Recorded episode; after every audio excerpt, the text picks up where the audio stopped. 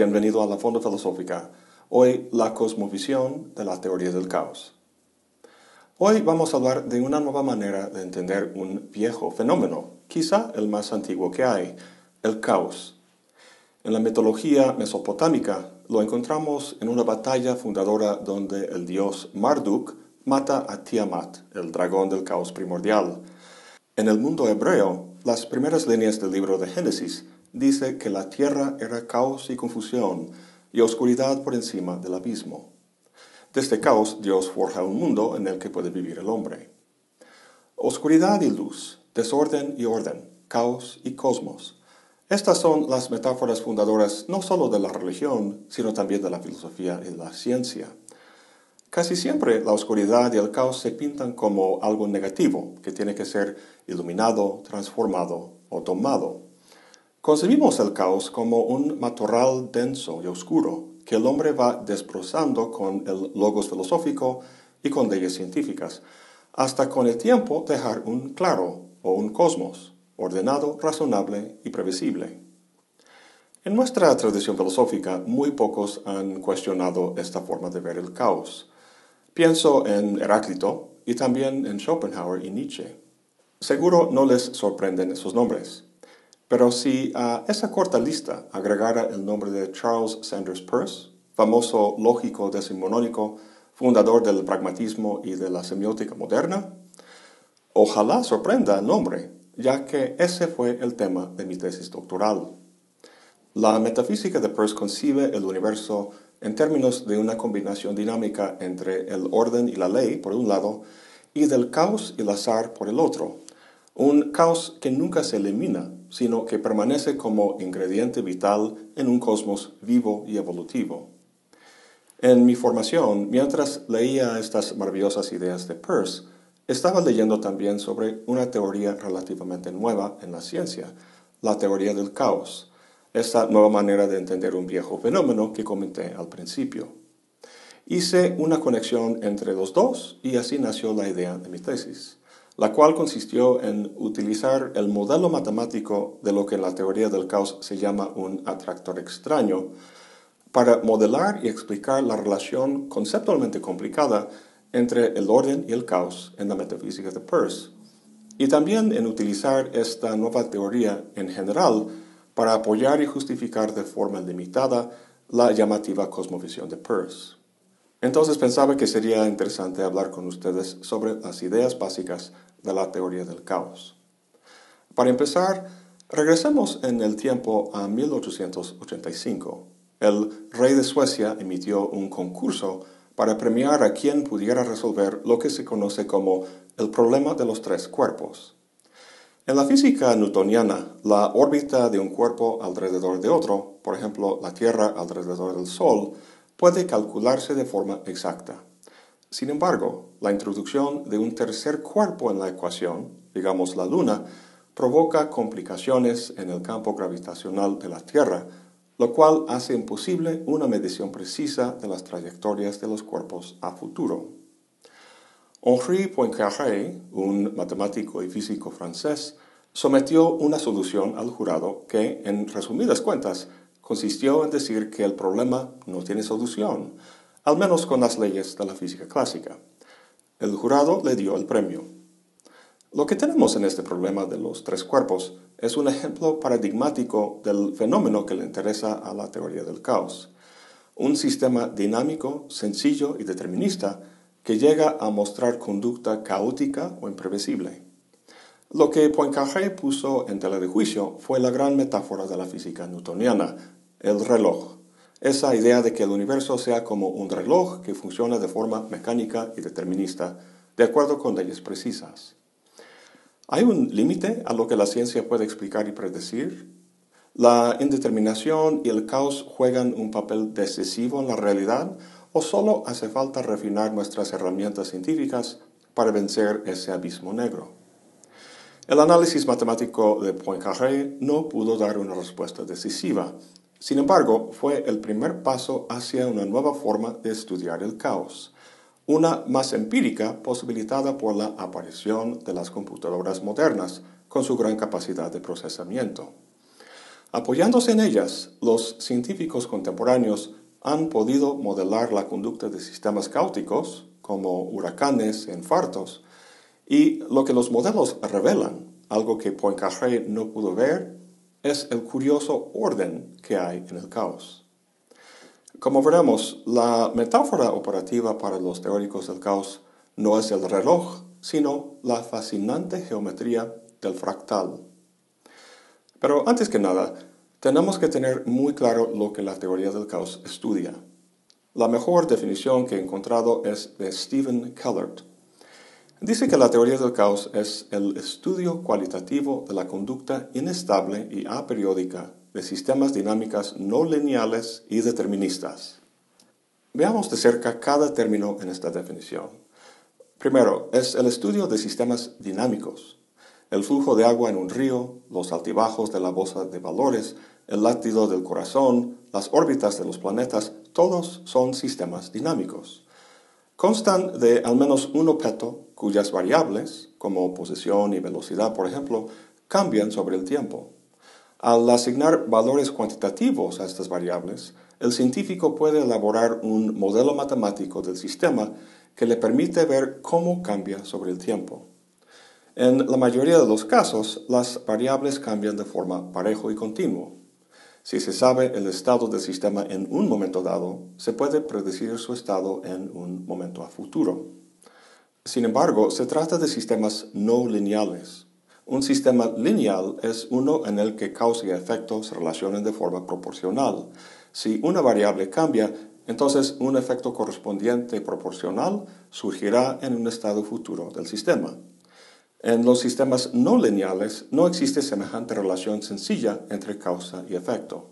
Un cambio en una variable puede afectar de forma desproporcionada el valor de otra, de modo que para dos variables que inicialmente siguen trayectorias muy cercanas, al introducirse turbulencia en el sistema, una puede desviarse muy lejos de una manera no predecible por la física clásica. Como veremos más adelante, esto es muy característico de fenómenos meteorológicos. El motor de la no linealidad es la iteración, mejor conocido como la retroalimentación positiva. ¿Alguna vez has acercado un micrófono a la bocina a la que está conectado? El chillido que hace es producto de la iteración. Al cambiarse el sistema sobre el tiempo, las variables se retroalimentan sobre sí mismas el output se vuelve en input y la repetida multiplicación exponencial de las variables sobre sí mismas lleva al sistema a la conducta caótica. Por lo tanto, la teoría del caos es un estudio cualitativo, ya que la no linealidad hace que las soluciones nítidas características de sistemas lineales sean imposibles. En otras palabras, la teoría del caos no pretende calcular de forma cuantitativa el estado exacto de un sistema a futuro, sino que se ocupa de entender la conducta a largo plazo, buscando patrones a una escala holística en vez de reductiva. Casi está completa nuestra definición. Aunque cualquier sistema dinámico puede estudiarse de forma cualitativa, la teoría del caos se centra en sistemas que son inestables y aperiódicos. Un ejemplo muy sencillo de un sistema estable sería un tazón con una canica en su fondo. Si desplazas la canica al borde del tazón y luego la sueltas, regresará pronto a su posición inicial en el fondo. O sea, resiste pequeñas perturbaciones a su equilibrio. Un sistema inestable, en cambio, es uno cuya conducta no resiste pequeños cambios. En vez de ser absorbidas, perturbaciones pueden conducir a un estado futuro donde el sistema manifiesta conducta caótica. Además, los teóricos del caos se ocupan de la aperiodicidad. En los sistemas aperiódicos, las variables nunca se repiten de forma regular, sino que divagan de forma aparentemente aleatoria. Matemáticamente, el ejemplo por excelencia de esto es el valor del pi, no tiene valor definido ni ningún patrón repetible. Así que conducta inestable y aperiódica es, como el matorral denso, muy complejo. No tiene ningún patrón repetible y magnifica incluso pequeños cambios a su equilibrio. Entonces, Tenemos que la teoría del caos es el estudio cualitativo de la conducta inestable y aperiódica de sistemas dinámicos no lineales y deterministas. El último término que hay que discutir es determinista. Junto con los otros términos parece fuera de lugar, pero precisamente eso es lo que hace que la teoría del caos sea un campo de investigación tan llamativo. La teoría del caos no se ocupa de una rama exótica de fenómenos físicos, sino más bien de sistemas dinámicos de lo más común y corriente, como el goteo de agua de una llave o el latido del corazón. Estos procesos pueden describirse utilizando modelos rigurosos y matemáticamente deterministas. Sin embargo, bajo ciertas condiciones, como un aguacero sobre un río, la conducta predecible se vuelve de repente caótica e impredecible. Esto, a fin de cuentas, es lo que la teoría del caos quiere proporcionar, una explicación del surgimiento de conducta compleja en sistemas sencillos y ordenados. ¿Qué tipo de explicación da? ¿Algo con complicadas ecuaciones? No te preocupes. En vez de escribir ecuaciones en el pizarrón, los teóricos del caos trazan un mapa. No son mapas como los de Google, los cuales representan el espacio geográfico, sino mapas que representan lo que los científicos llaman el espacio de fase del sistema en cuestión. Tomemos como ejemplo un sistema dinámico muy sencillo, un péndulo oscilando de un lado a otro. Lo que el científico quiere es poder predecir su conducta a futuro. Para hacerlo, necesita saber cómo las variables del sistema cambian sobre el tiempo. Estas variables son lo que traza en el mapa. En el caso del péndulo son dos variables, velocidad y desplazamiento. Entonces, usando coordenadas cartesianas, donde una corresponde a la velocidad y la otra al desplazamiento, el científico va trazando sobre el tiempo la relación de las dos variables entre sí. Si el péndulo se desplaza al máximo, la velocidad en ese punto sería cero, por lo que se traza un punto aquí. Al empezar su movimiento, se aumenta la velocidad y se disminuye el desplazamiento. Y así se va trazando los puntos en el espacio de fase hasta pararse el péndulo en medio con cero desplazamiento y cero velocidad. El espiral que se ha trazado es un mapa de la conducta del sistema sobre tiempo. Cualquier punto en la línea representa el estado total del sistema en un momento dado. En un momento posterior, el sistema habrá cambiado ligeramente, por lo que el punto se mueve.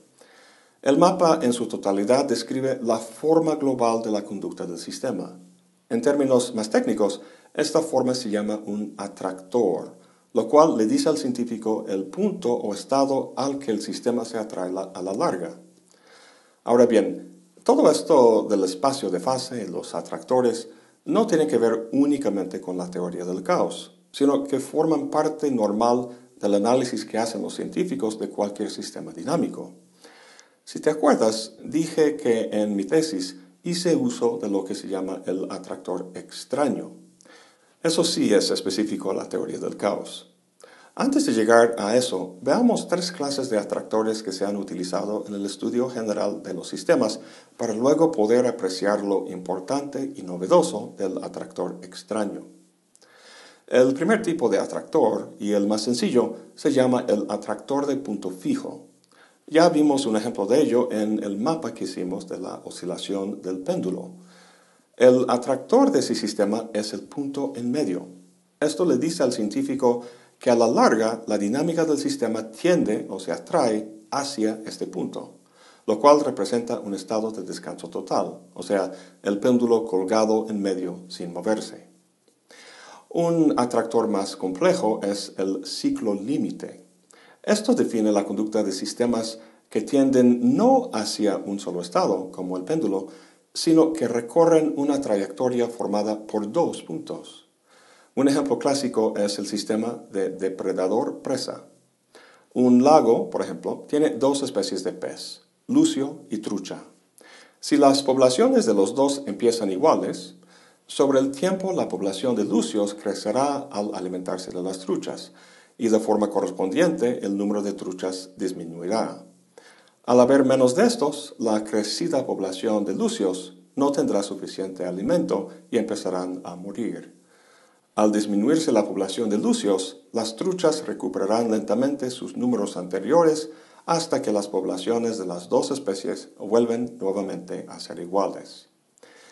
Lo que vemos aquí es que las poblaciones nunca alcanzan un estado fijo, sino que oscilan entre dos límites. Para cualquiera de las poblaciones, el atractor en el espacio de fase se parece a un sinusoide.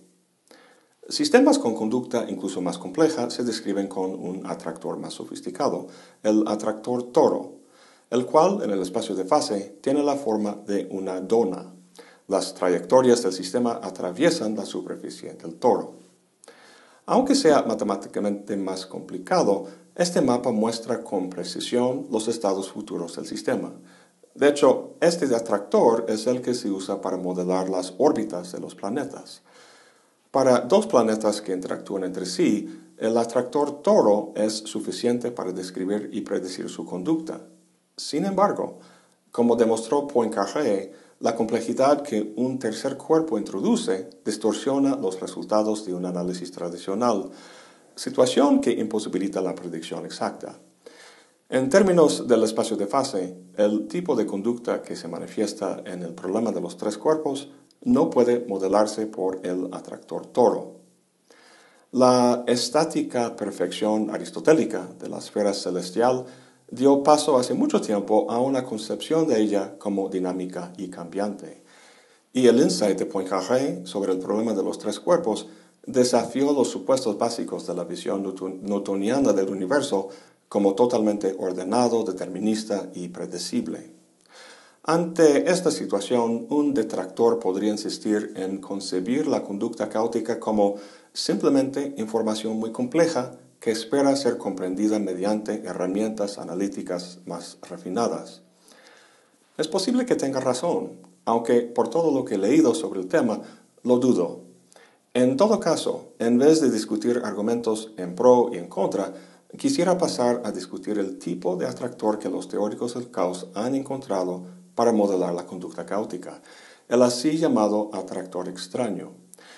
Puede que sea la misma herramienta analítica refinada que el detractor espera, solo que tiene implicaciones que señalarán una reconcepción fundamental de la dinámica del cosmos. En el próximo video veremos este atractor y la nueva manera que proporciona para entender el caos. Eso es todo por hoy. Gracias por acompañarme. Hasta la próxima y buen provecho.